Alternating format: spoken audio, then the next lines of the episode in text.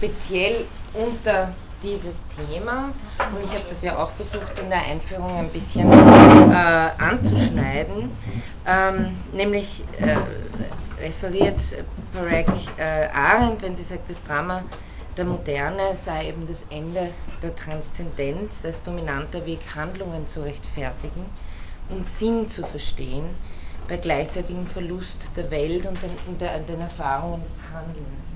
Also der Verlust der Transzendenz heißt der Verlust von sicheren Begründungen in etwas, äh, das der menschlichen Welt transzendent ist, sei das jetzt äh, Gott oder sei das äh, das Naturrecht, also das, das the Law of Nature.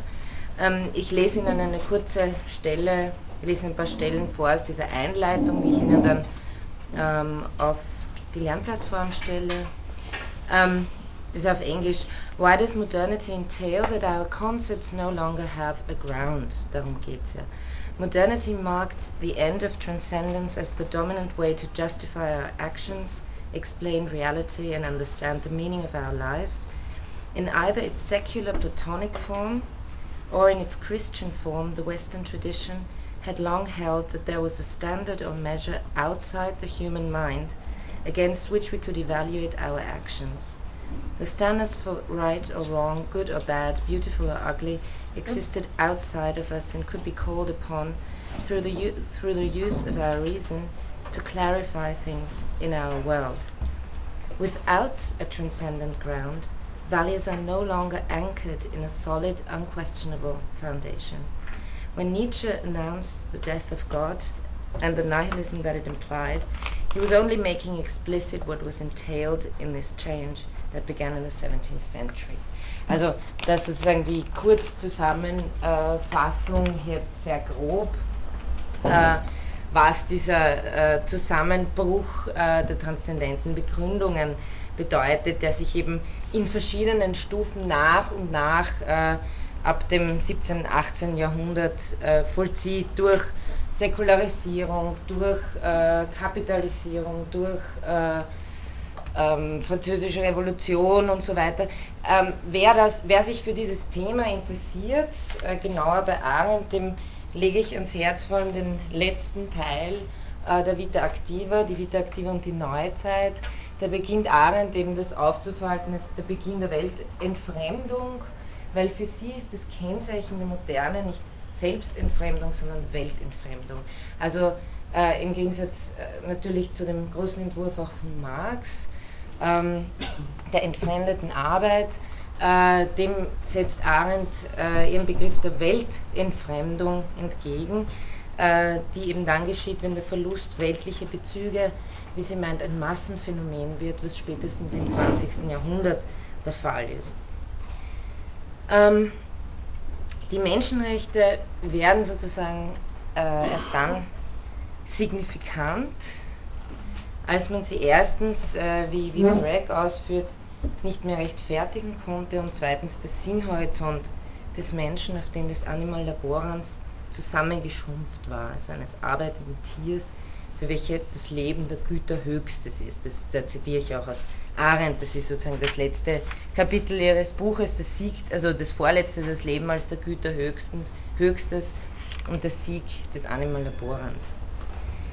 Ähm, also das Ethos der Moderne selbst, in dem es sozusagen die weltlichen Bezüge mehr und mehr vernichtet. Arendt führt da wirklich viele verschiedene Facetten an, also vom kartesischen Weltbild, dem sozusagen dem Zweifel an äh, der Realität der Welt auf der philosophischen Seite, dann ganz wichtig auch auf der naturwissenschaftlichen Seite, Galileo Galilei, sozusagen die Mathematisierbarkeit der Welt, die, das Mathematische als, der eigentlich, als das Eigentliche, das uns aber nicht erscheint. Das heißt, die gegenwärtige, die, die Lebenswelt, wie, wie Husserl das nennen würde, ist etwas, was sich mehr und mehr entwirklicht durch diese äh, ähm, theoretischen Errungenschaften im Grunde.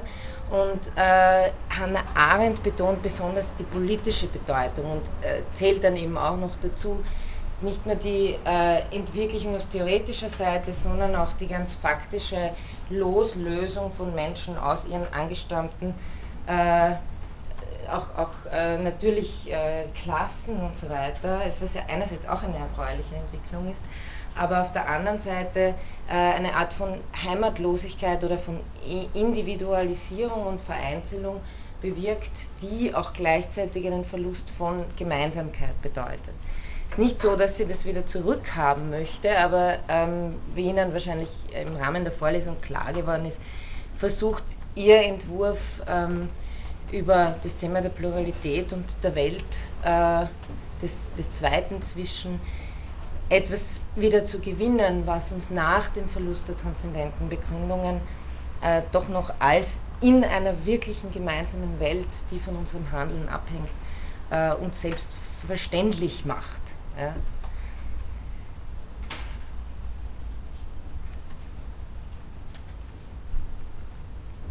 Das Ethos der Moderne, also wie Sie bei Parek nachlesen können, stellt keine gemeinsame Welt als Rahmen mehr zur Verfügung, der, der monströsen Logik, wie sie sagt, des Lebens und des Konsumierens, deren Kehrseite die Vernichtung ist, etwas entgegenstellen könnte.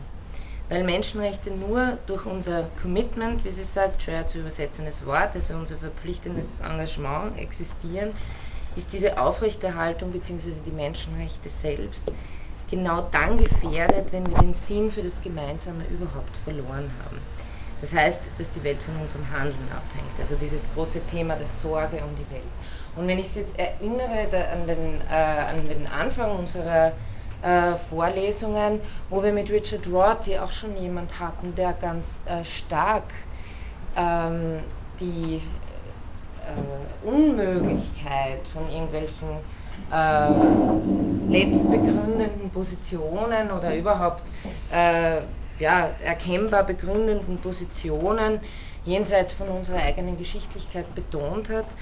Also Rorty, der dem dann, wie wir auch gesehen haben, leider etwas dünn äh, die gute Erziehung in den Ivy League-Institutionen entgegensetzt, ähm, sehen Sie bei Arendt, dass sie sozusagen von einer ähnlichen Kritik herkommt, aber eine andere Antwort darauf geben will. Also ihre ihr, ihr, Programm, wenn Sie so wollen, ist, ist wesentlich breiter als das der bloß der guten Erziehung. Also eine, eine gemeinsame Welt äh, zu erschaffen und sozusagen im ständigen Vollzug miteinander auch zu erhalten, äh, wäre eben dieses wesentlich breitere Programm, das Parek auch als eben ihren methodischen Ansatz der Phänomenologie kennzeichnet, mit dem sie einen Weg aus den Aporien der Moderne suche deshalb, und das ist jetzt ein bisschen Wiederholung, weil das habe ich ja äh, schon auch mal ausgeführt, ähm, deshalb steht ihr phänomenologisches Menschenrechtsdenken im Gegensatz zu all jenen Theorien, die noch immer eine Begründung äh, für, für eine Begründung der Menschenrechte argumentieren, um den Verlust der Transzendenz durch etwas anderes zu ersetzen. Also bei Arendt ist ganz klar, sie sagt, das ist weggebrochen, das kommt ja auch sehr stark zum Vorschein in ihrem äh, bekannten Diktum, das Denken ohne Geländer. Genau darauf referiert das auch. Wir haben sozusagen nicht mehr äh, das Geländer der Selbstverständlichkeiten äh, der Metaphysik der vorigen Jahrhunderte, auf das wir bauen können, aber das heißt auch nicht, dass wir uns ein neues basteln sollen, sondern äh, wir sind sozusagen äh, gefragt, ohne diese Geländer zu denken. Deshalb, und ich finde, das argumentiert Perec in ihrem Buch ganz schön, deshalb sind wir aber nicht zu einem subjektiven oder beliebigen Weltentwurf verdammt, sondern eben zu einer neuen Einsicht verpflichtet, ich übersetze das nochmal aus dem Englischen, was menschliche Würde möglich macht, ist die Wirklichkeit der gemeinsamen Welt und unsere gemeinsamen Erfahrungen. Also das haben Sie ja auch schon gesehen, auch Menke betont, dass das Arendt wirklich äh, statt auf einen Grund und etwas normativ vernünftig Einsehbares zu referieren, arbeitet Arendt eben anders und versucht gewisse Erfahrungen sichtbar zu machen. Deswegen ähm, schreibt Perec auch, das Ziel von Arendts Überlegungen ist daher keine normative Begründung, sondern ein Verstehen und sehen lassen. Eben indem sie im Sinne Heideggers existenziale Strukturen freilegt.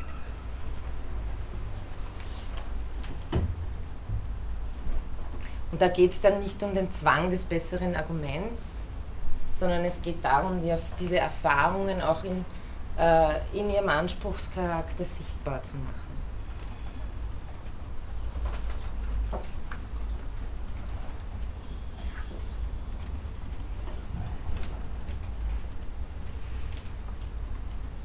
Ähm,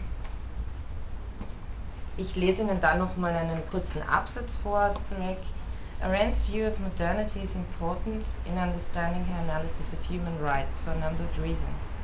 Because of the primacy of the disappearance of the common world, Arendt's focus is on understanding how a common shared reality might be possible within the modern worldview my thesis is that for Arendt it is through a phenomenological rehabilitation of the common world that a ground for human dignity can be found. Also eben dieses Projekt der, der Rehabilitierung, natürlich arbeitet Arendt relativ stark mit diesem Gedanken, dass da etwas bei den Griechen sichtbar möglich geworden ist, das sich dann wieder verschüttet hat. Ähm, aber man darf sie dann nicht missverstehen, dass das heißen würde, zurück zu den Griechen oder sonst irgendwas. Ähm, Arendt ist sehr lang als ähm, ja, äh, die gräkophile Theoretikerin ähm, interpretiert worden, die da eher dieses nostalgische Gefühl gegenüber den, der griechischen Polis habe. Das war vor allem recht während zu, zu ihren Lebzeiten noch dieser Interpretation vorherrschend.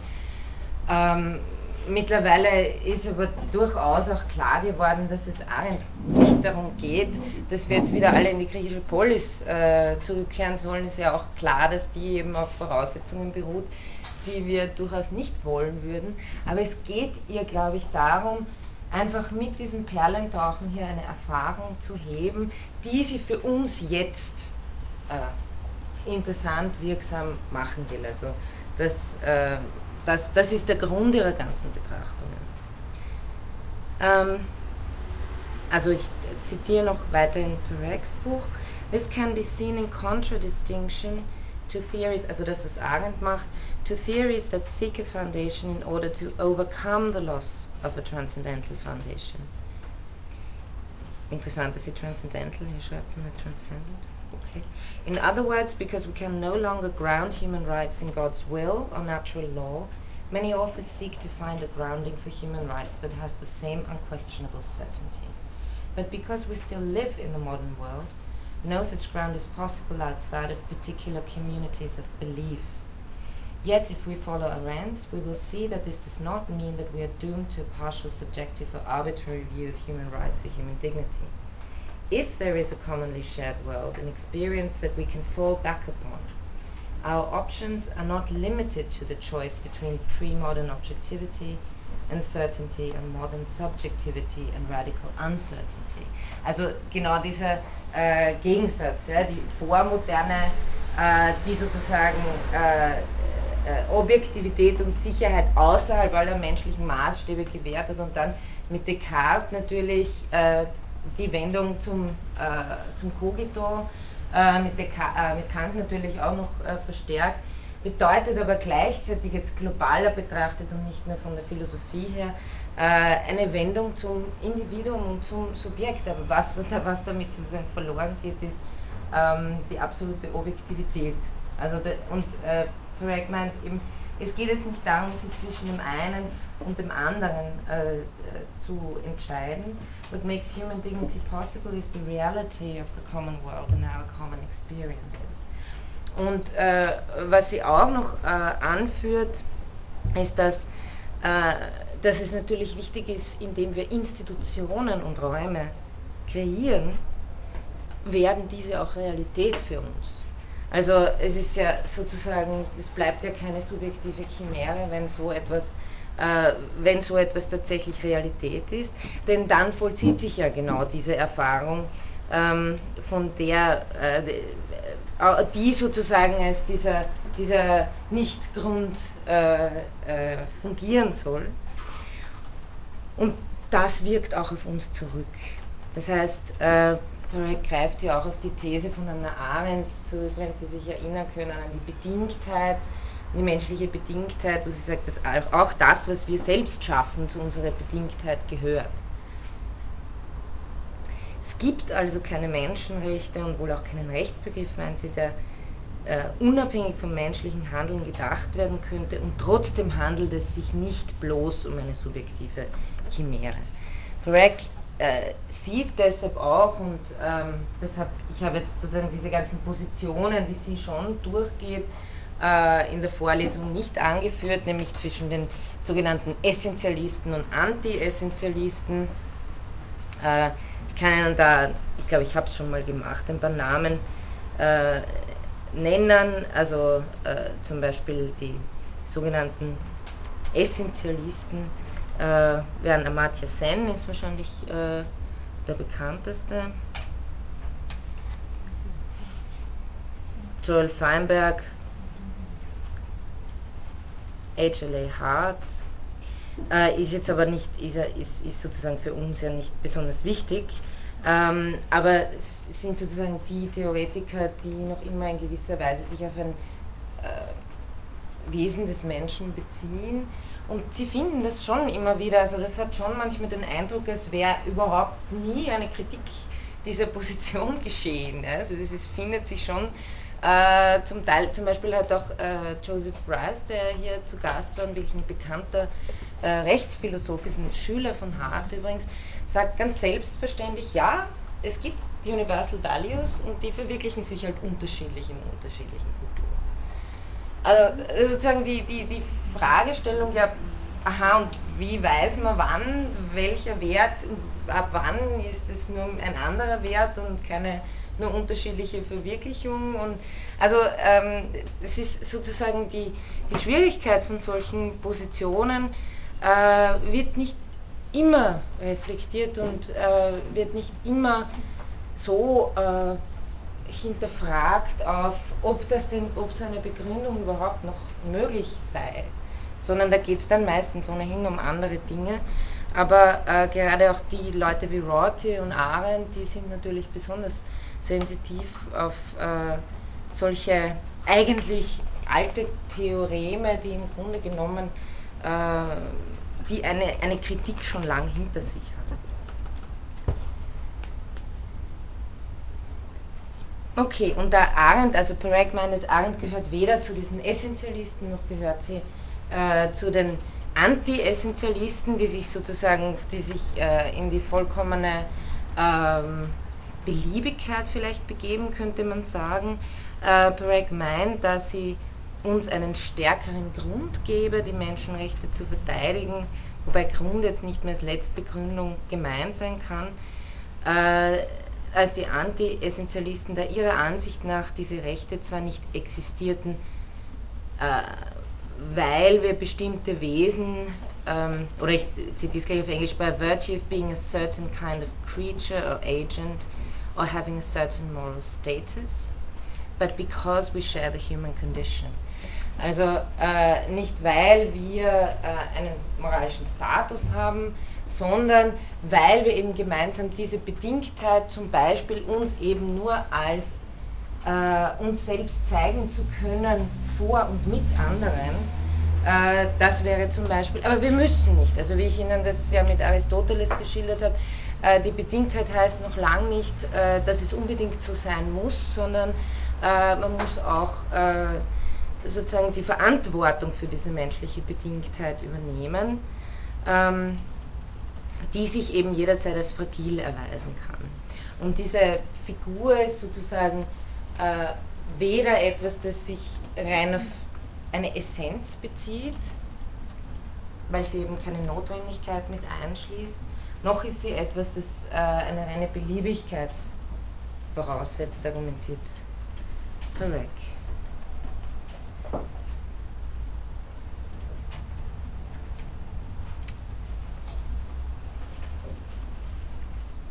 Sie meint, ähm, wenn, wenn man Arendt als etwas charakterisieren kann, dann ist sie ein Anti-Foundationalist. Also, wie soll ich am besten eine, wie übersetzt man Foundationalist? Begründungstheoret, eine, eine Anti-Begründungstheoretikerin. Zum Beispiel. Okay, soweit ein kleiner Einblick in dieses lebenswerte Büchlein. Wie gesagt, ich, ich stelle dann ein, zwei Kapitel davon äh, auf die Lernplattform, wenn Sie es äh, interessiert. Ich möchte jetzt. Haben Sie noch eine Frage? Oder? Ich habe eine Frage über Uni, bei Ihrer Prüfung. Ach so, Entschuldigung. nein, nein, nein, nein, ich, nein, nein, ich habe gedacht. Äh, nein, ich glaube nicht, dass Sie übrigens, ich glaube nicht, dass Sie. Ja, ich frage aber selber nochmal nach. Ja. Ich, ich glaube nicht, dass Sie sich Uni wissen. Aber ich frage nach und sage es Ihnen. Übrigens, ja, nächste Woche entfällt ja die Vorlesung, weil Pfingsten. Und äh, die Woche drauf haben wir dann unsere letzte Vorlesung, wo ich nochmal auf die paar sozusagen also Themenwünsche der Kolleginnen, die mir was geschickt haben, ein bisschen eingehen möchte, äh, ein bisschen Levinas, Vorblick auf Levinas machen möchte und äh, dann Ihnen auch noch einen, einen Fragenkatalog für die Prüfung ausfällt. Und nochmal, es gibt ja vier Termine insgesamt. Äh, das heißt, der jetzige, der dann Ende Juni ist, ist äh, sozusagen erst der erste Prüfungstermin. Okay, ich möchte ähm, weitermachen und Ihnen sozusagen den lang angekündigten Pluralitätsbegriff nochmal genauer ausführen ähm, und nämlich ihn als phänomenologischen Begriff versuchen hier zu entfalten, was von Arendt her nahe liegt, aber was von Arendt her selber nie so deutlich so gesagt wird. Ähm, deswegen ist es natürlich von mir der Versuch einer Interpretation, aber ich denke, ähm, also Sie können das dann auch selbst nachlesen und beurteilen, ob Sie das haltbar finden. Das habe ich Ihnen auch schon zwei, äh, eine Textstelle, die ich Ihnen des Öfteren genannt habe, nämlich die Kapitel 24 bis 26 in der Vita Activa. Also wenn Sie so den kompakten Überblick haben, über, haben wollen über das, was Arendt über ähm, Pluralität, auch zum Teil Natalität ähm, sprechen und handeln sagt, dann sind Sie hier ganz richtig, also in diesen ersten drei Kapiteln. Ich sage Ihnen die Kapitelnummer, nicht die Seitennummer, weil die könnte sich geändert haben, weil es ja da immer wieder Neuausgaben gibt, aber die Kapitelnummer bleibt, glaube ich, konstant. Ja, ähm, in der Phänomenologie ist ja auch äh, die Intersubjektivität oder das Mitsein ohnehin ein Thema, das äh, viel bearbeitet wurde, also äh, schon bei Husserl sehr stark und natürlich dann auch äh, bei Heidegger. Äh, bei Arendt, glaube ich, äh, kann man das in diese große Beschäftigung mit dem Thema äh, innerhalb dessen verstehen, aber man muss auch sehen, was sie hier an vollkommen Neuem herausarbeitet. Das habe ich ja das letzte Mal versucht auch anzudeuten, inwiefern hier eine Verabschiedung von Heidegger stattfindet, insofern äh, Arendt Pluralität als Bedingtheit herausarbeitet für eine Eigentlichkeit des Selbsterscheinens äh, und äh, sozusagen das Selbst sich nicht vom Mahn, von der Öffentlichkeit, von den anderen zurückziehen muss und eigentlich ständig versuchen muss, das zu fliehen, um äh, zu seinem Selbstsein zu gelangen, äh, sondern ganz im Gegenteil, dass dieses Selbstsein dann auch aber nichts mehr ist, was wir souverän im Griff haben, sondern dass es eben in diesem äh, Wechselspiel von Erzählen, erzählt werden äh, und in einem theoretisch unendlich offenen Prozess hier immer wieder von anderen mitkonstituiert, mitreflektiert wird. Ähm, also eine ganz andere Situation darstellt, als das äh, Heidegger entwirft für das Selbstsein als das Vorlaufen zum Tod. Arendts äh, Phänomenologie, könnte man sagen, beginnt beim Urfaktum der Pluralität. Ich glaube, das ist wenn man Arendt als Phänomenologin verstehen will. Übrigens hat jemand von Ihnen den Vortrag jetzt gehört äh, bei der österreichischen Gesellschaft, äh, Tagung der österreichischen Gesellschaft für Philosophie. Konnte nämlich nicht hingehen. Da war ein Vortrag über Hannah Arendt als Phänomenologin, also es scheint andere Leute auch zu interessieren. Ich habe es leider nicht gehört. Also wenn Sie, wenn Sie es gehört haben und Sie haben was Neues erfahren, sagen Sie es mir. Oder uns. Ähm, ja, also Arendts Phänomenologie, könnte man sagen, beginnt beim Urfaktum der Pluralität. Urfaktum ist ein Begriff, den ich mir von Husserl gestohlen habe. Ähm, bei Husserl, später Husserl bezeichnet ein Urfaktum eine Faktizität, die zwar kontingent ist, also die nicht notwendig ist, keine Wesensnotwendigkeit besitzt, aber stets als notwendige Bedingung der Möglichkeit gedacht werden muss. Also das ist sozusagen das Urfaktum des des Ich und bei Husserl auch schon der pluralen Ich in seinem transzendentalen Idealismus. Weil das gleichzeitig das, das Wesen des Ich zu denken setzt das Faktische voraus, das aber selber nicht mehr notwendig, sondern im Kontingent ist. Das heißt, das ist diese letzte Gründung in diesem Urfaktum. Ähm, und auch schon bei Husserl ist es plural konstituiert. Äh, deswegen habe ich mir diesen Begriff hier ausgeborgt. Arendt nennt es aber äh, in den Anfangsworten äh, dieses Kapitels 24 das Faktum menschlicher Pluralität oder die Grundbedingung oder die Bedingtheit durch Pluralität. Also klar ist auch, das haben wir ja schon des Öfteren angesprochen, dass das nicht die einzige Grundbedingung ist, dass wir natürlich Natalität, Mortalität und Leben und Weltlichkeit auch noch haben. Ähm, aber dass es sich hier eben um die Grundbedingung des Handelns und Sprechens handelt. Was er das nun, ich möchte es in zwei äh, Teile gliedern, was er das nun erstens mit diesem Faktum Pluralität auf sich, das gleichzeitig eben, das ist der zweite Teil, der Grundbedingung ist. Zum Ersten, also Pluralität als Faktum, wie ist es zu verstehen? Pluralität, warum auch? Weil, äh, wie komme ich darauf, dass ich mich jetzt darüber äh, so stark auslasse? Weil äh, ich glaube, dass der Pluralitätsbegriff bei Arendt oft sehr verflacht verstanden wird. Nämlich ähm, sehr oft einfach im Sinne von äh, Diversity, Plurality im Sinne, oder Pluralism im Sinne von ja, wir haben halt alle einfach, wir sind alle so verschieden, weil wir so verschiedene Eigenschaften haben und aus so verschiedenen Kulturen kommen und so verschiedene Sprachen sprechen und so weiter und so weiter. Und ich glaube, dass das äh, im Begriff natürlich nicht entgegensteht, aber dass es ein bisschen zu kurz greift. Also, äh, dass es sozusagen äh, bei Arendt einen viel tieferen, phänomenologisch zu anzuzeigenden Grund gibt, äh, was Pluralität bedeuten soll. Pluralität ist also kein Faktum, das einfach vorhanden ist und Sie hören sicher jetzt schon, nachdem wir Heidegger gemacht haben, durch, äh, was vorhanden hier bedeutet, so wie Bäume oder Tische. Gewiss gibt es eine quantitative Vielzahl von Menschen, die einfach vorhanden sind, aber die reine Quantität macht noch keine Pluralität aus.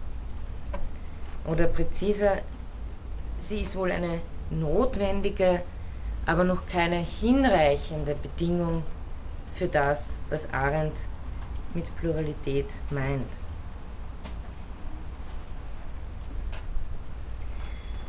Allein den rein quantitativen Faktor zu berücksichtigen, führt deshalb noch nicht zur Pluralität, weil dabei meist, und ich zitiere hier, Vielheit aus Vervielfältigung erklärt wird. Das heißt, die vielen als bloße Abziehbilder von einem Original, der Mensch, betrachtet werden oder als Exemplare einer Gattung. Auch wenn es bei dieser Reproduktion zu leichten Abweichungen und Diversifizierungen kommen kann. Also äh, die Idee, nach der meistens die Vielheit der Menschen gedacht wird, ist sozusagen entweder ein, äh, die, die äh, Vervielfältigung der Einzelnen nach einer Gattung oder eben das äh, Wesen, das Original, der Mensch äh, und die Abziehbildchen sozusagen in, in leichten Abweichungen von diesem Wesen.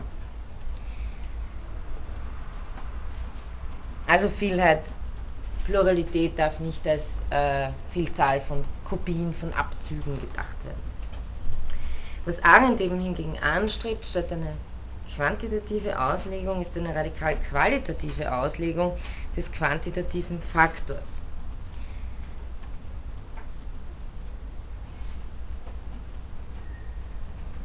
Ähm, aus dem Grund eben verweigert sie auch einen, einen biologistischen oder auch einen essentialistischen Begriff des Menschen oder der Menschenkultur. Also das dürfte dadurch klar sein. Sie will einfach wirklich die Vielheit als Vielheit denken.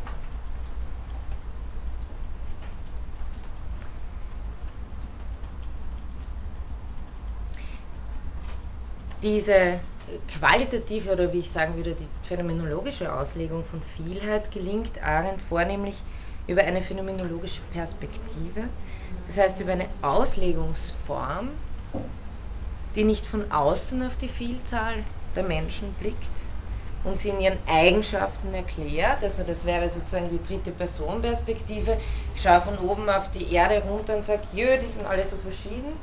Und äh, ja, also das, das wäre sozusagen äh, diese dritte Person-Perspektive oder Vogelperspektive, von der her man natürlich auch eine Verschiedenheit der Menschen erkennen kann.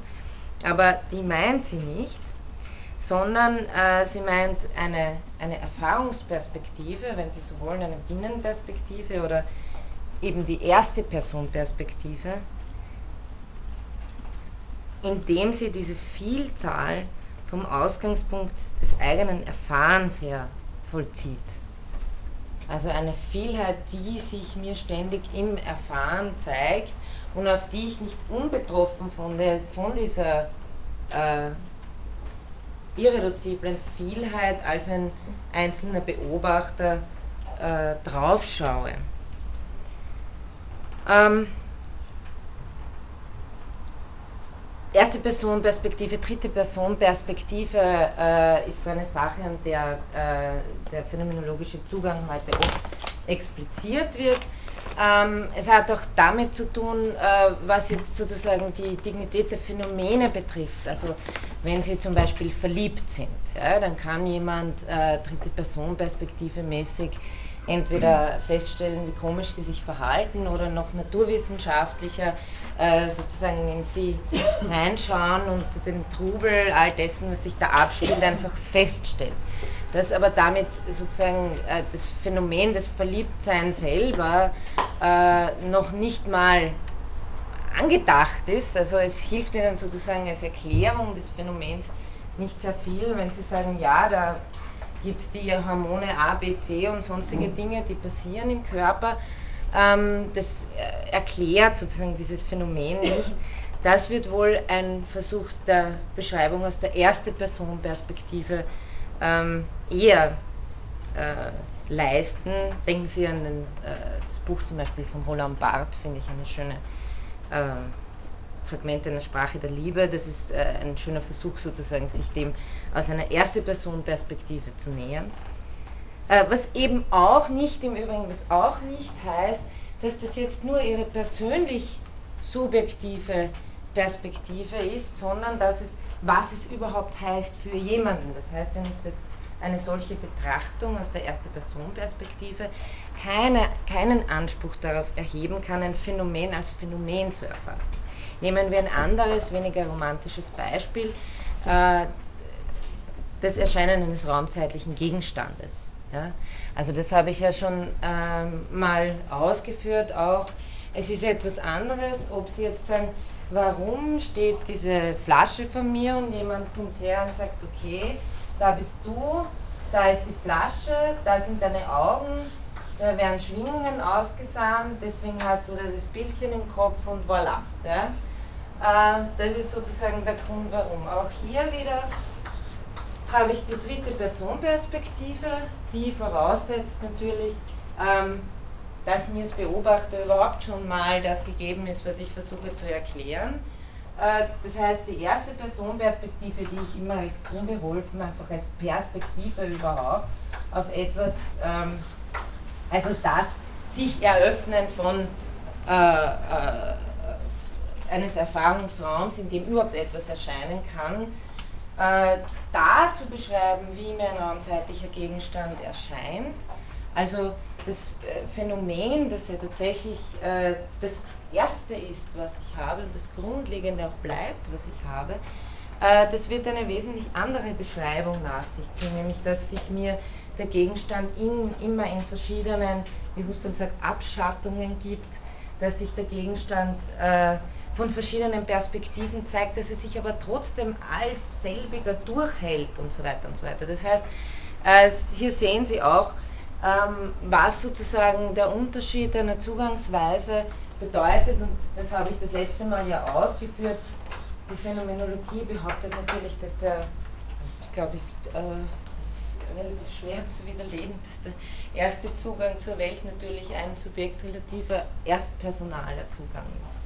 Und dass das es ist, was überhaupt äh, unsere Erfahrungswelt ausmacht, in der wir dann erst beginnen können, äh, wissenschaftlich zu forschen. Also soweit sozusagen von dritter Person Perspektive und erster Person Perspektive und ich glaube, genau das ist es, was in Arends Begriff der Pluralität nun auch äh, zum Tragen kommt, nämlich äh, nicht, dass man von oben drauf schaut, sondern dass äh, das, äh, aus der Erfahrung des äh, immer schon viele Seins äh, versucht wird zu beschreiben, was das nun heiße oder wie sich das näher auslegen lässt. Ähm, ich würde sagen, dass indem sie die Vielzahl, die Pluralität vom Ausgangspunkt des äh, Subjektrelativen des eigenen Erfahrens her vollzieht, äh, das verleiht dem Arendtschen Gedanken auch seinen Anspruchscharakter, der über das bloße Feststellen eines Vorhandenseins von Pluralität und seiner eventuellen positiven Bewertung weit hinausgeht. Also genau deshalb, weil ich nicht sozusagen äh, von oben vollkommen distanziert darunter schaue und sage, ja, das sind so viele, äh, sondern äh, weil ich vom eigenen Erfahren als Wesen, das sozusagen immer schon ein Wesen ist, das intersubjektiv im Mitsein äh, sich vorfindet, dessen sich rausnehmen aus dem Ganzen immer nur ein zweiter Schritt ist, äh, das selber verleiht äh, dem, diesem Gedanken auch seinen Anspruchscharakter, weil mich die anderen ja immer schon angehen. Also ich bin äh, sozusagen immer schon angesprochen durch die anderen. Äh, Arendt sagte übrigens auch, also das ist jetzt nicht als direkte äh, äh, Analogie zu verstehen, aber um, glaube ich, einen Gedanken klar zu machen in, dem, in so den ersten Seiten von Was ist Politik, sagt sie, äh, die Löwen, äh, also was, was der Löwe ist, sozusagen die Gattung Löwe in, äh, in ihren verschiedenen äh, Ausformungen, das kann uns als Naturforscher interessieren, aber was die Löwen ist eine Sache der Löwen. Also sozusagen äh, Löwe zu sein heißt, unter vielen Löwen zu sein und was sich die miteinander, also wie, wie die sozusagen ihr Leben gestalten, wenn sie es könnten, natürlich deswegen geht die Analogie nicht so gut, äh, ist eben eine Sache der Löwen. Und umgelegt auf, wenn ich mich als Naturforscher oder als Anthropologe und so weiter äh, dem Menschen nähere, dann ist es natürlich, kann ich natürlich äh, Gattungsmerkmale und so weiter äh, feststellen.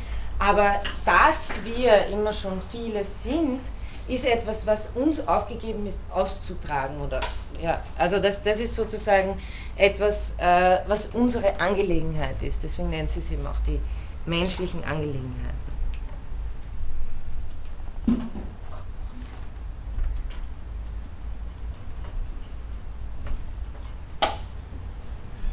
Ähm, diese, diese, ja?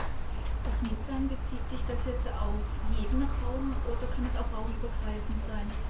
Weil Hannah Arendt spricht ja immer vom politischen Raum, in dem man mhm. sich befindet. Mhm. Oder kann man auch außerhalb einer politischen Gemeinschaft stehen sein und trotzdem ein Mitsein mhm. mit einem anderen haben? Mhm. Ähm, also bei, bei Heidegger, äh, wo der Mitseinsbegriff herkommt, ist es wirklich äh, existenzial. Das heißt, äh, gehört sozusagen zu den Strukturen von Dasein überhaupt dazu. Also Dasein ist immer schon Mitsein, sagt Heidegger.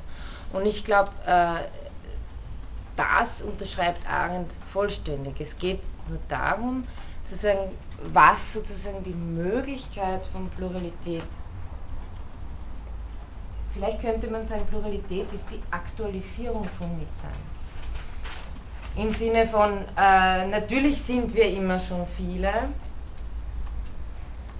aber es geht darum, dass wir gemeinsam die Instrumente auch spielen. Also dieser Unterschied, äh, der bei Aristoteles ja immer so äh, klar ist, ist es sozusagen, ist es, ist es in acto, wird es tatsächlich vollzogen oder habe ich nur die Geige vor mir und spiele sie nicht? Äh, und, und genau, glaube ich, dieses, dieses Vollzugsmoment, das ist das, was, den, was ist eine, ist eine Situation, das erzeugt einerseits den Raum, und ist bedingt durch diesen Raum. Also das ähm, ist diese bisschen Henne-Ei-Struktur möglicherweise. Aber Pluralität könnte man eben sagen, ist äh, der, der volle Austrag von, von Mitsein. Sie sagt ja, also die Bedingtheit der Pluralität ist, deswegen sagt sie Bedingtheit, weil es äh, eine Bedingung von Handeln und Sprechen in diesem Sinne ist ähm, und eben nicht bloß eine Feststellung. Aber ich, eben ich, ich würde ja, äh, ich, würde ja schon auch dazu tendieren, und ich glaube mit der späten Hannah Arendt, die eben noch viel stärker vom Erscheinungsraum spricht, in äh, das Denken, also vom Leben des Geistes, wird auch klar, dass äh, natürlich dieses sich vollziehen von Pluralität nicht ausschließlich nur äh, politischer Raum bedeutet. Also ich, ich glaube auch, ähm, für Arendt bedeutet politischer Raum was sehr viel weiteres, als wir uns jetzt konkret nochmal unter, unter politischem Raum vorstellen. Also es kann sehr wohl, äh, für Arendt entsteht, glaube ich, dann ein politischer Raum, sobald mehrere Menschen zusammen handeln in der Absicht, die Welt gemeinsam zu, zu gestalten.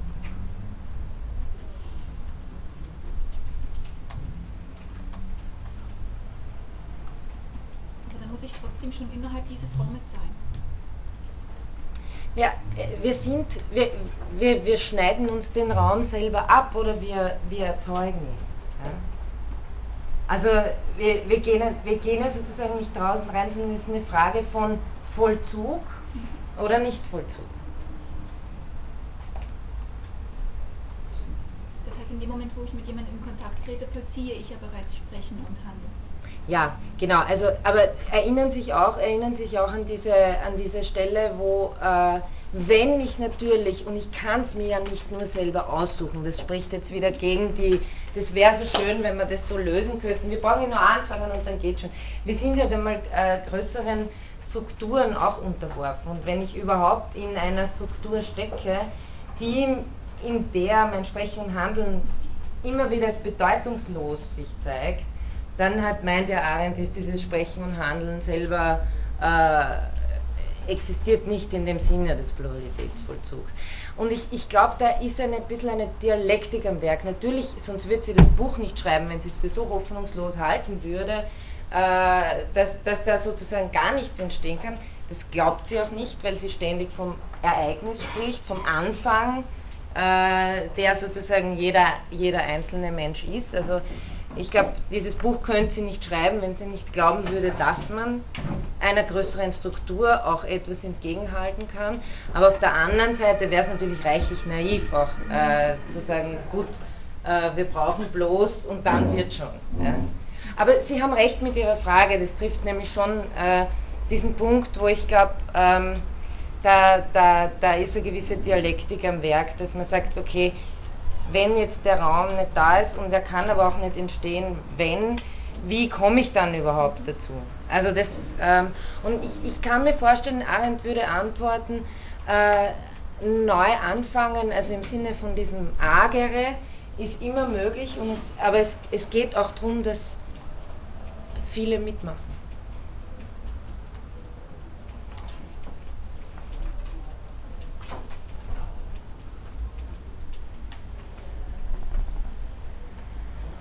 Also es ist, äh, gut, es ist ja auch, auch, auch ähnlich sozusagen, wenn Heidegger sagt Seinsvergessenheit und äh, versucht dem einerseits etwas was äh, entgegenzusetzen, auf der anderen Seite natürlich zu zeigen, dass wir gerade im Zeitalter der Technik, wie er das nennt, äh, gerade in der Situation sind, wo wir am allerwenigsten die Möglichkeit haben, noch diese, äh, also das Dasein sich nicht selbst verkennt, sage ich jetzt mal äh, ein bisschen reduziert in Bezug auf die Spätphilosophie, und äh, dass das Sein sich nicht als gebende Abwesenheit und so weiter zeigt. Nur auf der anderen Seite, wenn so hoffnungslos wäre, äh, dann wozu schreibt er das dann? Bei Heidegger würde ich eher sagen, der ist natürlich das, äh, ein, ein, das Politische äh, nicht entscheidend, sondern da geht es eher in eine Richtung des Denkenden, Andenkens, sich besinnen. Bei Arendt glaube ich schon, dass die äh, damit auch politisch was will.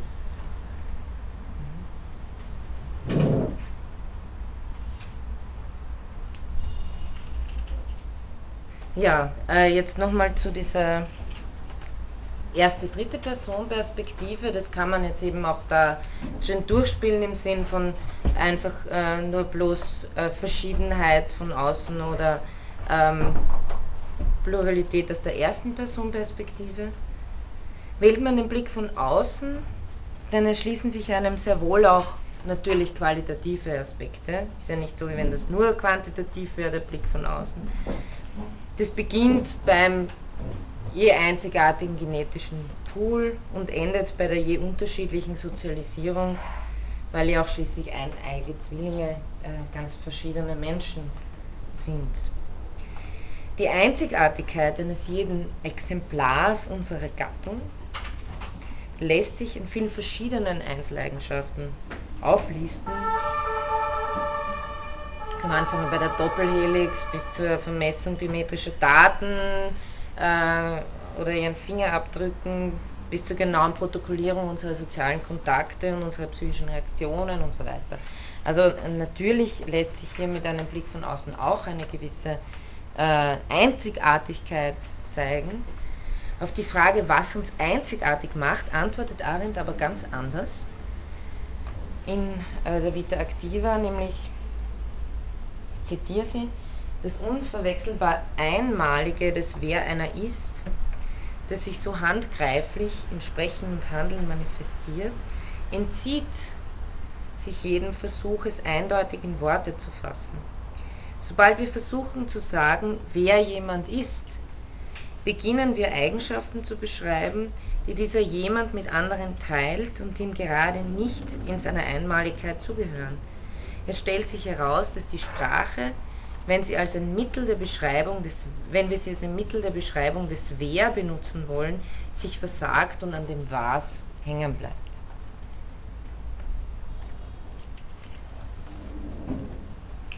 Ist bei mir auf Seite 222.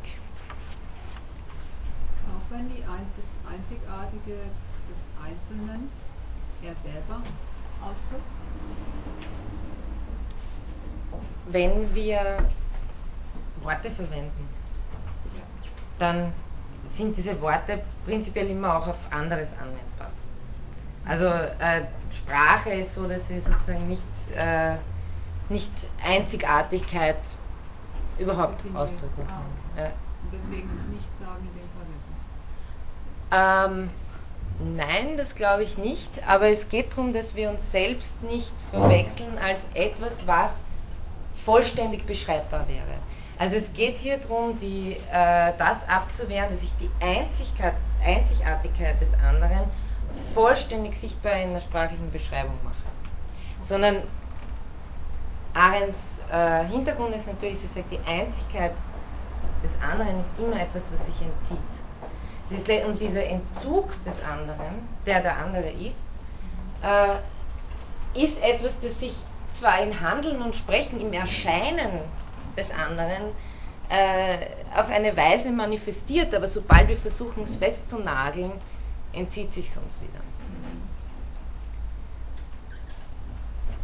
Ihnen ist wahrscheinlich auch aufgefallen, dass Arendt hier in dem Zitat den Unterschied zwischen wer und was macht und dass äh, geht natürlich äh, auf die Unterscheidung zurück, die ich äh, in, äh, mit Heidegger ähm, ausgeführt habe.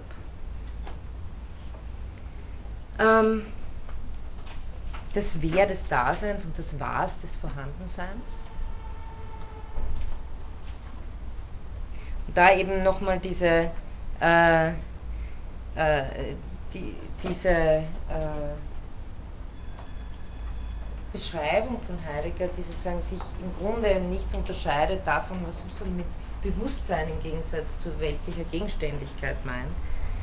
Heidegger sagt, das Sein, das Da, erschöpft sich nicht darin, ein bloß vorhandenes Seiendes unter anderen Seienden zu sein. In seinem Dasein, eben das ist das, was Da-Sein heißt, mit Bindestrich vollzieht sich dieses spezielle Seiende als eine Perspektive auf die Welt. Das heißt, es ist offen für Welt, es erfährt. Und mit Husserl gesprochen ist es eben nichts anderes als Bewusstsein. Arendt sagt äh, ganz deutlich, die, auch in der Vitativa, in diesen Kapiteln, die Differentia Specifica des Menschen ist es, ein Jemand zu sein. Das heißt aber genau sozusagen, äh, äh, den, den Menschen diesem Spiel zu entziehen von und dann haben wir noch eine Eigenschaft der Gattung und eine Differentia Spezifika, also etwas, das wir äh, sozusagen von oben ansehen können und bestimmen können. Dieses Perspektive Sein heißt Ort der ein Ort der Erfahrung sein, an dem sich etwas zeigt. Nämlich das Erscheinende, unser ganzer Horizont des Erscheinens, die Welt überhaupt. Im Sinne von, also in diesem ersten Sinne von Welt, nicht das zweite zwischen, sondern ähm, überhaupt äh, die Offenheit von Erfahrung. Erst in dieser Welt findet sich ein Was, das wir beschreiben können. Also in dieser Welt findet sich ein Was, das wir beschreiben können. Der Zugang, das Erfahren selbst ist kein weiteres Was, Würden wir ihn als was erfassen und beschreiben, dann hätten wir ihn eben als einen Gegenstand vor uns und nicht als einen Zugang zu dieser Welt genommen.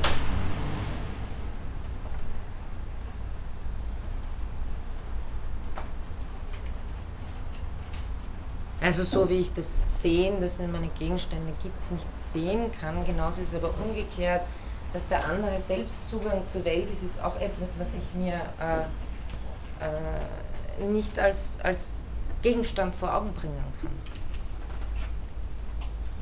Auch wenn der, die andere, wie ich selbst natürlich als ein Leib in der Welt da ist. Aber es erschöpft sich eben genau nicht darin.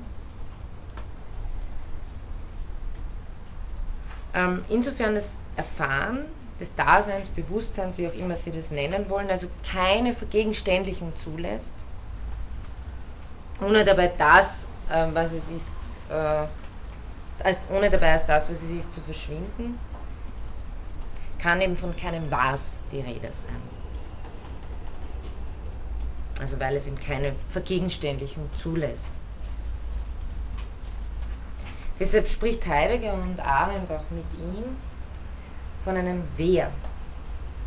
Und genau dieses Wer macht nach Arendt die Einzigartigkeit aus, die sich in der qualitativ verstandenen Vielheit der Pluralität bemerkbar macht.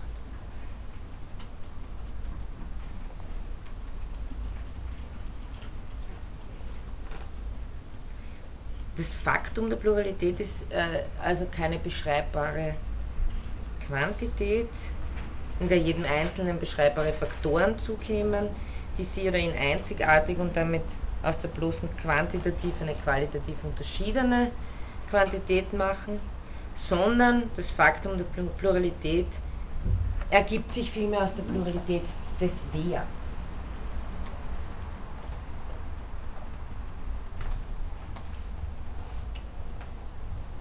Eben als aus der bloßen Quantität oder Qualität des Was.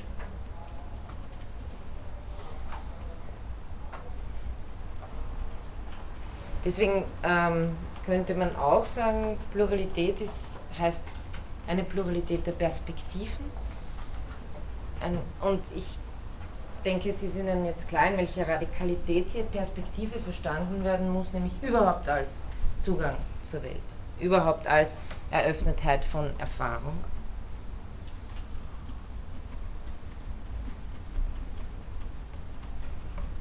Und in diesem Sinn kommt sozusagen nicht darauf an, auf die, oder es ist sozusagen nicht das Entscheidende, wir könnten zehn verschiedene Hautfarben haben.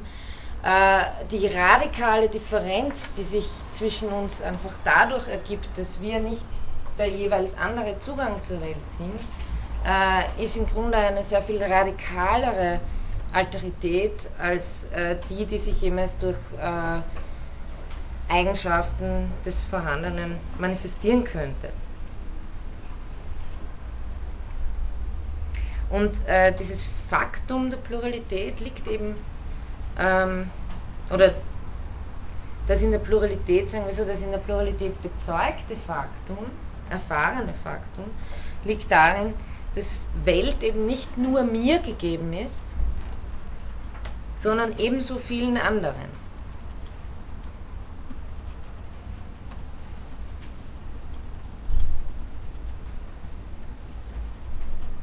Und was die, was die Einzigartigkeit jetzt ausmacht, ist, dass niemand die Stelle des anderen einnehmen kann, ohne entweder sich oder den anderen dabei zu verlieren. Also das ist äh, eine Erkenntnis, die schon bei Husserl ganz klar herausgearbeitet wird. Was macht sozusagen das alter Ego, wie er das äh, nennt in den kartesianischen Meditationen? Äh, was macht sozusagen den anderen als anderen in seinem Erscheinen aus. Und da sagt Husserl, das ist eine äh, wesenhafte, eine originäre Unzugänglichkeit. Also dass äh, der andere mir eben nicht in vollkommen transparenter Weise gegeben ist. Und das heißt jetzt nicht, dass er mich irgendwie nur täuschen könnte oder äh, dass ich nie ganz drauf komme, was sozusagen äh, im anderen vorgeht. Darum geht es nicht, aber es ist, er ist, äh, der andere ist mir in seinem Zugangsein, in seinem Bewusstsein äh, als Zugang zur Welt nicht nochmal so zugänglich, wie ich um die Flasche herumgehen kann oder um den Sessel herumgehen kann. Äh, wenn Sie so wollen, ähm, erfahre ich vom anderen sowas erfahren sozusagen als, als Erscheinendes, aber nicht als das äh, Woher unserer beider Eröffnetheit, dass wir uns eine Welt teilen.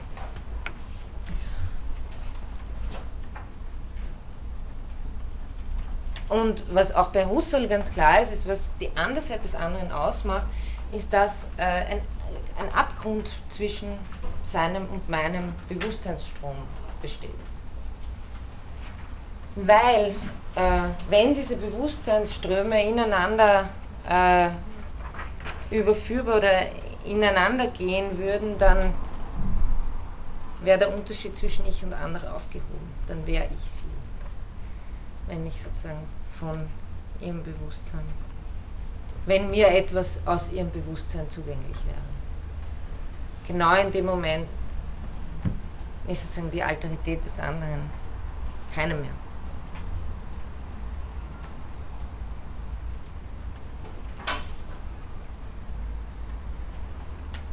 Also wir haben sozusagen nichts anderes als eine, was uns erscheint, ist nichts anderes als eine geteilte Welt,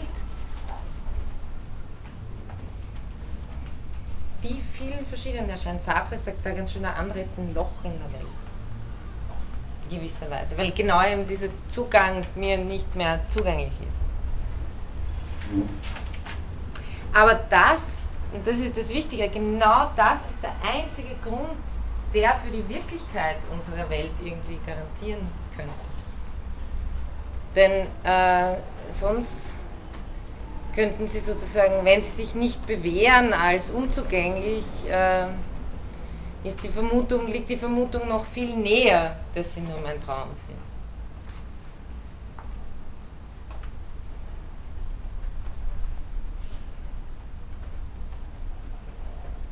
Also die, die, wirklich, die Wirklichkeit der Welt oder das, was wir auch Objektivität nennen, ist gerade etwas, was sich intersubjektiv bewähren muss.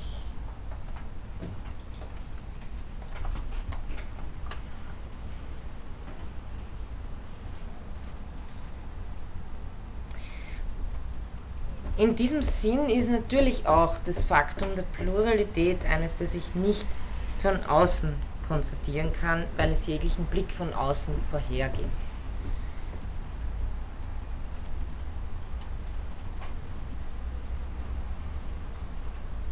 So wie mein eigenes Sehen sich dem Gegenständlichen entzieht, so tun es erst recht die Perspektiven der anderen, die nicht einmal mein Sehen sind.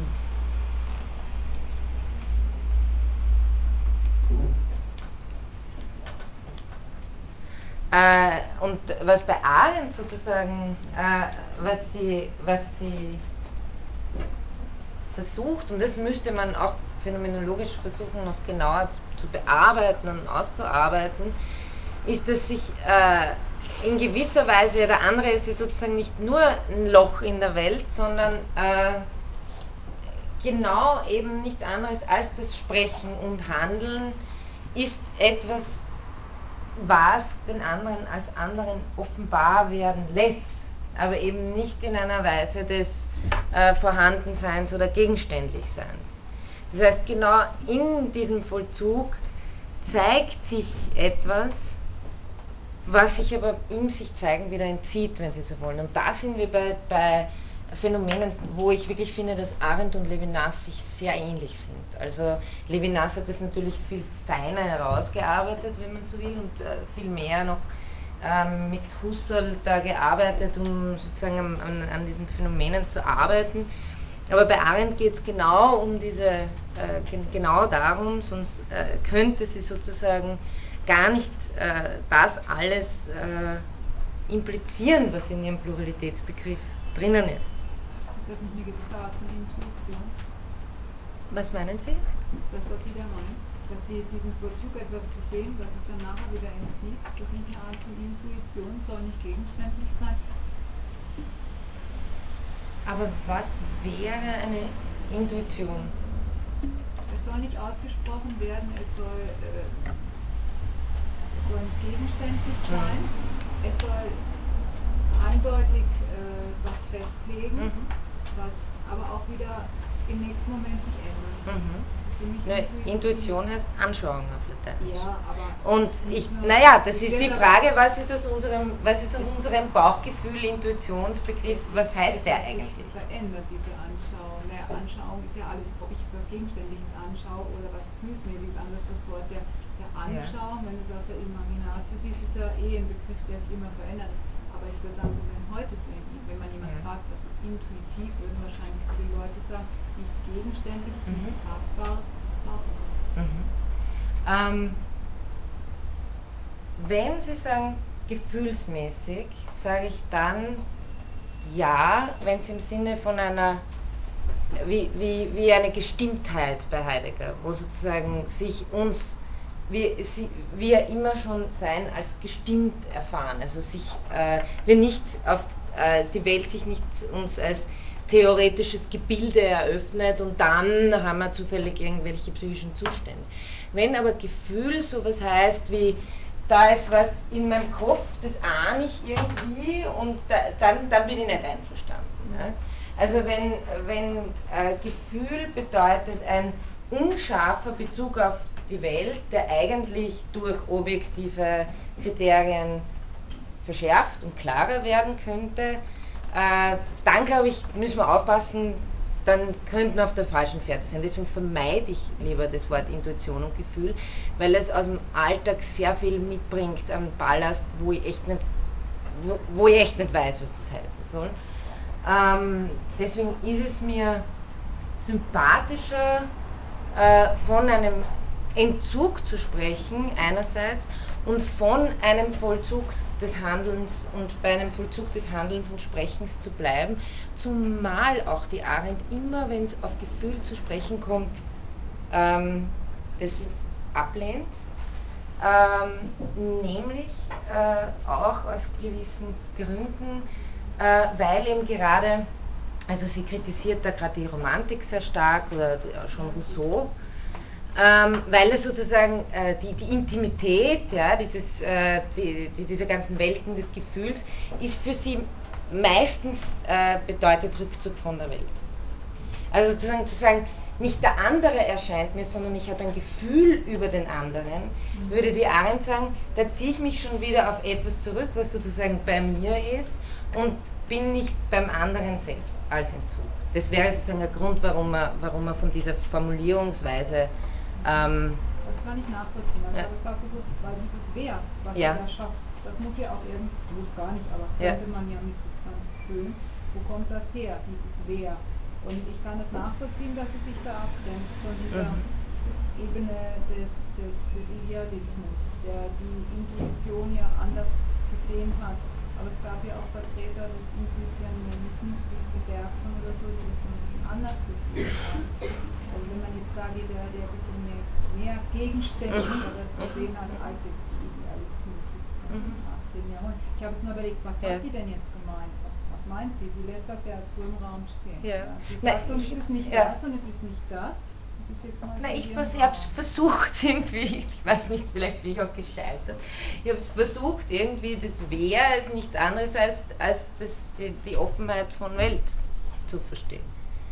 Als das je eigene, das eben äh, und radikal unterschieden sein muss von jedem, von jedem anderen Zugang zur Welt. Äh, weil er eben sonst meiner wäre. Also das wäre sozusagen der, der Versuch, das äh, phänomenologisch zu erklären, was einerseits eben Einzigartigkeit bedeutet, weil es ein irreduzibler Zugang zur Welt ist, und auf der anderen Seite eben dieses äh, Wer, das kein Was, das sich in keinem Was erschöpft.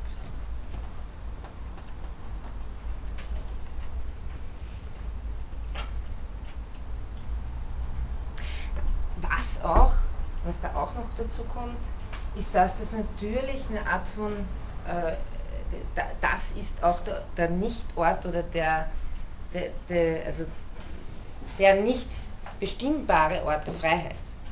Also genau weil es, also weil es nicht möglich ist, das auf etwas Bestimmtes festzunageln, genau deshalb kann immer Neues entstehen.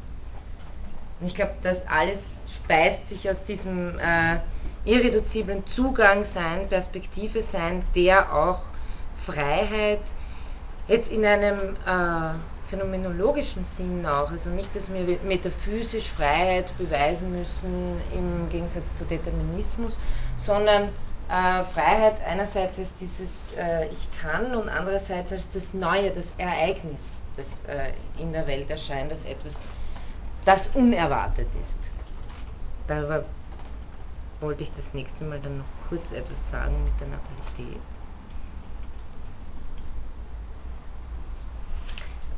Also was Arendt deutlich machen möchte, ist, dass das Handeln und Sprechen so etwas wie eine enthüllende Qualität hat. Ich lese Ihnen da vielleicht doch ein paar kurze Sätze aus der Vita Activa vor.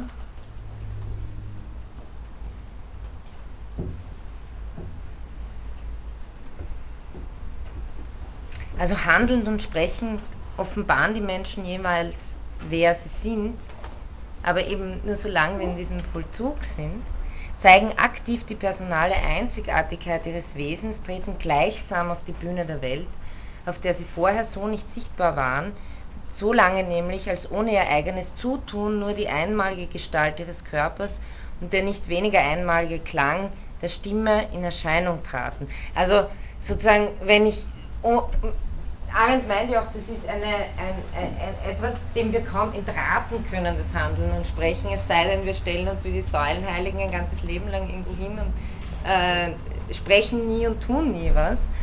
Ähm, da, davon redet sie aber, das wäre sozusagen gleichsam, wie wenn wir für die Welt gestorben wären. Also da äh, erscheinen wir äh, nicht.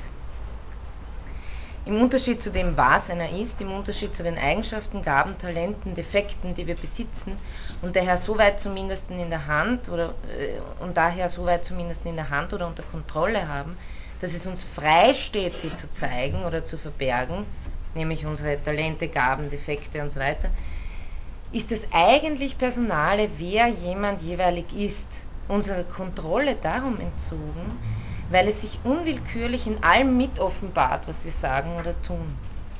Nur vollkommenes Schweigen oder voll und vollständige Passivität können dieses Wer vielleicht zudecken, den Ohren und Augen der Mitwelt entziehen. Aber keine Absicht der Welt kann über es frei verfügen. Das heißt, wir haben sozusagen selber auch nicht äh, im Griff, als was oder als wer wir da erscheinen. Ähm, ist es einmal in Erscheinung getreten. Es ist im Gegenteil sehr viel wahrscheinlicher, dass dieses Wer, das für die Mitwelt so unmissverständlich und eindeutig sich zeigt, dem Zeigenden selbst gerade und immer verborgen bleibt, als sei es jener Daimon der Griechen, der den Menschen zwar sein Leben lang begleitet, ihm aber immer nur von hinten über die Schulter blickt und daher nur denen sichtbar wird, denen der Betreffende begegnet, niemals ihm selbst. Und jetzt ein wichtiger Punkt, glaube ich, die, diese aufschlussgebende Qualität des Sprechens und Handelns. Also so wie uns aufschlussgebend müssen Sie da auch, so wie im Sinne Heideggers denken, wenn er sagt, in der Angst in der Stimmung der Angst erschließt sich uns etwas. Nämlich, dass wir äh, Dasein sind, das frei sein kann oder das geworfen ist auf der einen Seite und auf der anderen Seite seinen Entwurf verantwortet. Also in diesem Sinne müssen Sie erschließen verstehen. Durch äh, Handeln und Sprechen mit anderen, das ist nicht nur bloßes Gerede, ja, sondern es eröffnet etwas, es eröffnet eine mögliche Erfahrung. Ähm, diese ausschlussgebende Qualität des Sprechens und Handelns, durch die über das Besprochene und Gehandelte hinaus ein Sprecher und Täter mit in die Erscheinung tritt, kommt aber eigentlich, und das ist, glaube ich, ganz interessant, kommt eigentlich nur da ins Spiel, wo Menschen miteinander und weder für noch gegeneinander sprechen und agieren. Weder die tätige noch zuweilen sehr tatkräftige Güte von deren Selbstlosigkeit die Mitwelt nur im Modus eines Füreinander erscheint, in dem sich gleichsam jeder vor jedem versteckt, noch das Verbrechen, das sich gegen die anderen stellt und vor ihnen sich verbergen muss, können riskieren, den jeweiligen jemand, das Subjekt des Handelns und Sprechens zu enthüllen, und zwar unter anderem auch darum, weil niemand weiß, wen er eigentlich offenbart, wenn er im Sprechen und Handeln sich selbst unwillkürlich mit offenbart. Das Risiko, als ein Jemand im Miteinander in Erscheinung zu treten, kann nur auf sich nehmen, wer bereit ist, in diesem Miteinander auch künftig zu existieren und das heißt bereit ist, im Miteinander unter seinesgleichen sich zu bewegen. Also hier haben Sie sozusagen in Arendscher Version äh, den Kantschen politischen kategorischen Imperativ, die Maxime der Publizität äh, und das betrifft sozusagen die Selbstpublizität. Äh, also äh, nach Kant ist sozusagen nur das, was allgemein auch bekannt gegeben werden kann, etwas, was, was sozusagen politisch redlich ist, um es irgendwie zu vereinfachen. Ähm, bei Arendt selber geht es darum, dass jemand, der dieses auf der Bühne sein vor anderen, mit anderen riskiert und diesen ganzen Dingen, die da passieren können, ähm, nur der oder diejenige ist auch sozusagen dann bereit, ähm, dieses Miteinander weiterzuführen. Also wenn ich das, wenn ich sozusagen von, wenn ich mich selbst nicht, selber nicht zeige, dann gehe ich dieses Risiko auch nicht ein. Deswegen sagt sie, das sich zeigen von äh, passiert eigentlich im Miteinander Sprechen und Handeln und weder im Für noch im Gegeneinander. Das wäre jetzt nur als, als kleine Fußnote sozusagen, da müssten wir dann überhaupt näher auf die Vita Activa eingehen. Ich möchte jetzt noch äh, kurz auf diese zweite Sache der Grundbedingung zu sprechen kommen. Das bedeutet Pluralität als Grundbedingung. Pluralität ist nach Arendt eben die Grundbedingung für das Handeln und das Sprechen. Das bedeutet, dass Pluralität nur die Grundbedingung für eine scheinbar äußerst spezifische Sache ist. Denn um zu leben oder zu überleben, bin ich nicht auf Pluralität angewiesen. Und da, glaube ich, liegt der Unterschied zum, zum äh, äh, Zusammensein, zum, zum, zum Bild des Menschen als Animal Socialis, wie er also ähm, das Animal Sozialis, das auch als Gattungswesen, also es gibt ja auch andere Tiere, die sozusagen in, in Gruppen äh, leben, so wie wir das tun. Und das ist eben nicht gemeint. Also es ist nicht diese Sozialität gemeint bei Arendt, die ich brauche, um zu überleben. Das ist mit Pluralität auch nicht gemeint. Es ist wichtig, das zu verstehen, weil das, das würde ja natürlich genau in das reinspielen, was sie kritisiert, dass diese äh, Verhaftetheit im Lebensprozess allein also sie möchte sagen, es geht nicht nur um Lebenserhaltung, es geht um Selbsterscheinen von Einzigartigkeit. Und äh, bloße Lebenserhaltung, da gehe ich sozusagen als eines von vielen Wesen in der Gattung unter. Und die anderen natürlich auch. Ähm, also eben um zu leben oder zu überleben, bin ich nicht auf die Pluralität angewiesen, auch wenn sie dennoch ein Faktum bleibt. Ich muss es nicht aktualisieren. Also auch in Bezug auf die Frage, ich kann es schlichtweg ignorieren. Diese Möglichkeit, äh, die sich im Pluralitätsgeschehen eröffnen würde. Soll allerdings Sprechen möglich sein und über das Handeln dann ist dafür nicht nur das Faktum der Pluralität, sondern der aktive Vollzug dieses Faktums notwendig. Wie ist es zu verstehen? Arendt erklärt, ich zitiere sie nochmal, das Faktum der Pluralität, die grundsätzliche Bedingung des Handelns wie des Sprechens, manifestiert sich auf zweierlei Art, als Gleichheit und als Verschiedenheit. Ohne Gleichartigkeit gäbe es keine Verständigung unter den Lebenden, kein Verstehen der Toten und kein Planen für eine Welt, die nicht mehr von uns, aber doch immer noch von unseresgleichen bevölkert sein wird. Ohne Verschiedenheit, das absolute Unterschiedensein jeder Person von jeder anderen, die ist, war oder sein wird, also absolute Unterschiedenheit, bedürfte es weder der Sprache noch des Handelns für eine Verständigung. Eine Zeichen- und Lautsprache wäre hinreichend, um einander im Notfall die allen gleichen, immer identisch bleibenden Bedürfnisse und Notdürfte anzuzeigen.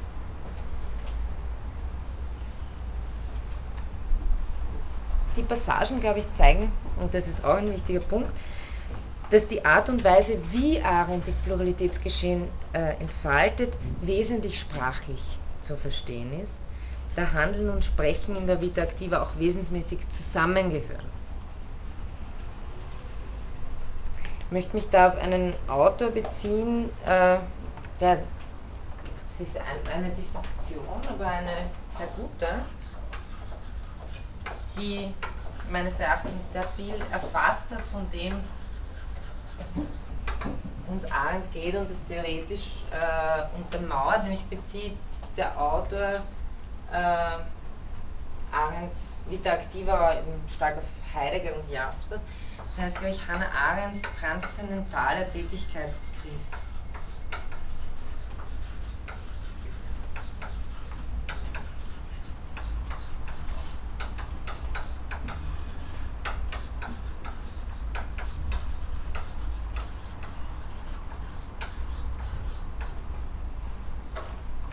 Da borge ich mir jetzt ein paar Gedanken aus. Ähm, Ja, also der arbeitet da eben auch äh, Pluralität am Leitfaden der Sprache aus. Und äh, dabei ist Sprache, genauso wie Pluralität, eben wieder nicht aus der dritte Person Perspektive zu verstehen. Eines quasi so wie ein Sender-Empfänger-Modell, also ich schaue wieder äh, von oben drauf auf die Sprechenden und sage, aha, hier spricht einer, da empfängt einer und der Code dazwischen. Also dieses äh, klassische Modell. Ähm, Ebenso wenig als linguistisches Austauschsystem wird hier Sprache verstanden, sondern äh, gilt es hier vielmehr Sprache erstens vom weiteren Begriff des Verstehens, also sie wieder das Heideggersche Existenzial des Seins verstehenden Wesens und zweitens von einer Situation des Angesprochenseins und Antwortens zu erschließen. Auf das habe ich mich ja auch schon öfter bezogen. Arendt spricht in dem Zitat, das ich vorher äh, genannt habe, vom sich manifestieren des Faktums der Pluralität als Gleichheit und Verschiedenheit. Jetzt kann man fragen, wo erfolgt dieses sich manifestieren? Und äh, Martin Braun argumentiert äh, dafür, glaubhaft denke ich, dass es die Situation des Gesprächs bzw. die Situation des Sprechens, des Angesprochenseins und des Antwortens ist, aus der Arendt eine innenperspektivische Sicht entwickelt. Also nicht von außen, nicht von ihren Gattungsmerkmalen her gesehen sind die Sprecher gleich oder gleichartig. Vielmehr können Angesprochene und Sprecher sich als Teilnehmer eines Gesprächs erfahren. Und diese, äh, diese, äh, Teil, diese Teil, Teilnehmer an einem Gespräch sein, ist eben das, was als Gleichheit erfahrbar ist.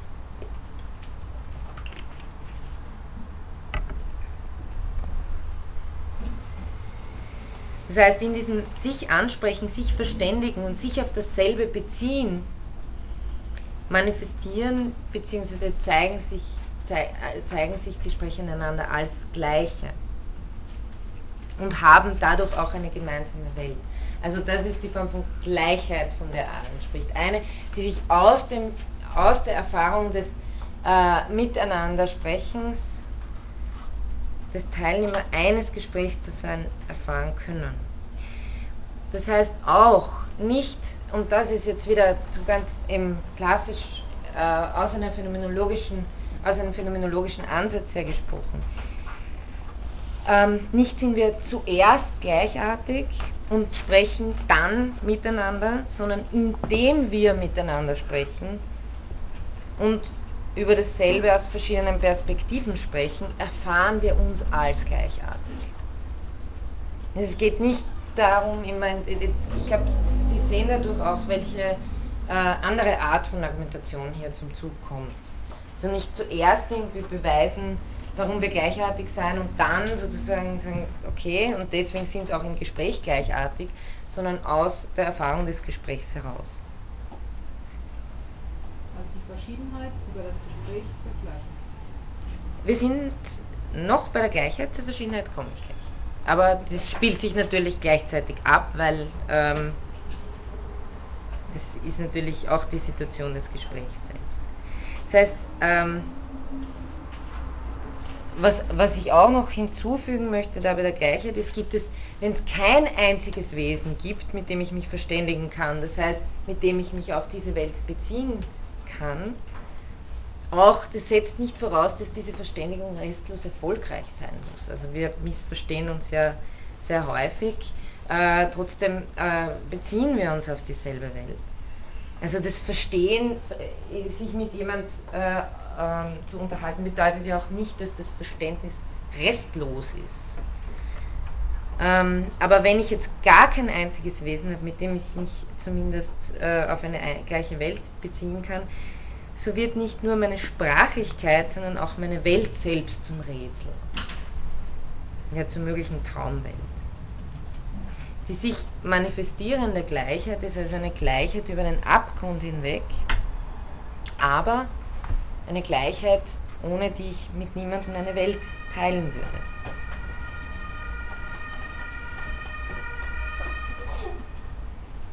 Und jetzt komme ich noch zur Verschiedenheit. Genauso manifestiert sich die Verschiedenheit im Sprechen schon die Situation des Angesprochenseins und da würde ich auch wieder, also da finden Sie auch wunderschöne Ausführungen bei Levinas äh, in, in Jenseits des Seins oder auch in Totalität und Unendlichkeit, was sozusagen dieses Angesprochensein äh, bedeutet, auch bei Waldenfels übrigens. Aber schon die Situation des Angesprochenseins individuiert mich und macht den anderen als anderen, als Gegenüber erfahrbar. Würde sich dann aber die Erfahrung einstellen, dass der andere sich wie ein exaktes Spiegelbild zu mir verhält, also ganz gleich ist, dann wären Sprache und Gespräch wieder überflüssig geworden. Denn er oder sie will, was ich will, sieht, was ich sehe und denkt, was ich denke. Das meint Arendt, wenn sie sagt, eine Zeichen- und Lautsprache wäre hinreichend, um sich Notfälle immer identisch bleibender Bedürfnisse anzuzeigen. So Arendt. Tatsächlich ist es ja auch vorstellbar, auf einer solchen reduzierten Stufe zu leben. Also äh, das ist ja auch äh, für Menschen nicht absolut unvorstellbar. Nämlich auf eine solche Situation reduziert zu sein, würden wir wohl eher sagen. Als bloß ein Schwarm zu reagieren. Die Verschiedenheit würde sich in diesem Fall nicht artikulieren, nicht zeigen. Die Situation des Gesprächs hingegen ruft mich dazu auf, und das meint Arendt, wenn sie sagt, wir können es kaum äh, kontrollieren, sozusagen, wenn dieses Gespräch. Und ja, auf die Frage vorher, das wäre zum Beispiel so ein Fall, wo wir zwar miteinander sprechen, wo das, aber wo, wo, wo genau das eben dieses, dieses Moment der, der Offenbarung von, oder Offenbarung verstehen Sie nicht so theologisch, ja, des Selbsterscheinens von, äh, von, von anderen auf dieser Bühne der Welt dann eben nicht eintritt. Ja. Ähm, in der Situation des Gesprächs hingegen bin ich äh, gleichsam dazu aufgerufen, oder sie bringt mich unweigerlich dazu, meinen Standpunkt in dem, was ich sage, mitzusprechen. Also wenn sozusagen wirklich die Möglichkeit eines äh, Gesprächs besteht und nicht einer bloßen, ähm, einem bloßen Brüllen von hier Gefahr oder ähnlichem.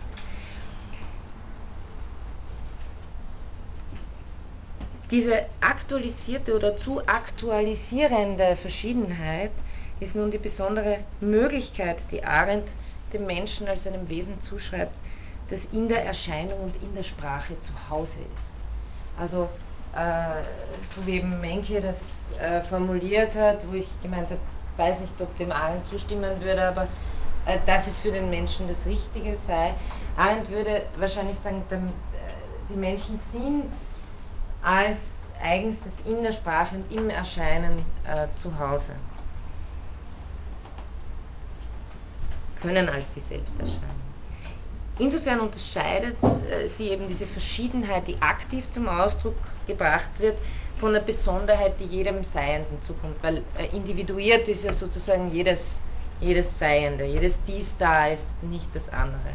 Aber das äh, sind eben ähm, Unterschiede des Was.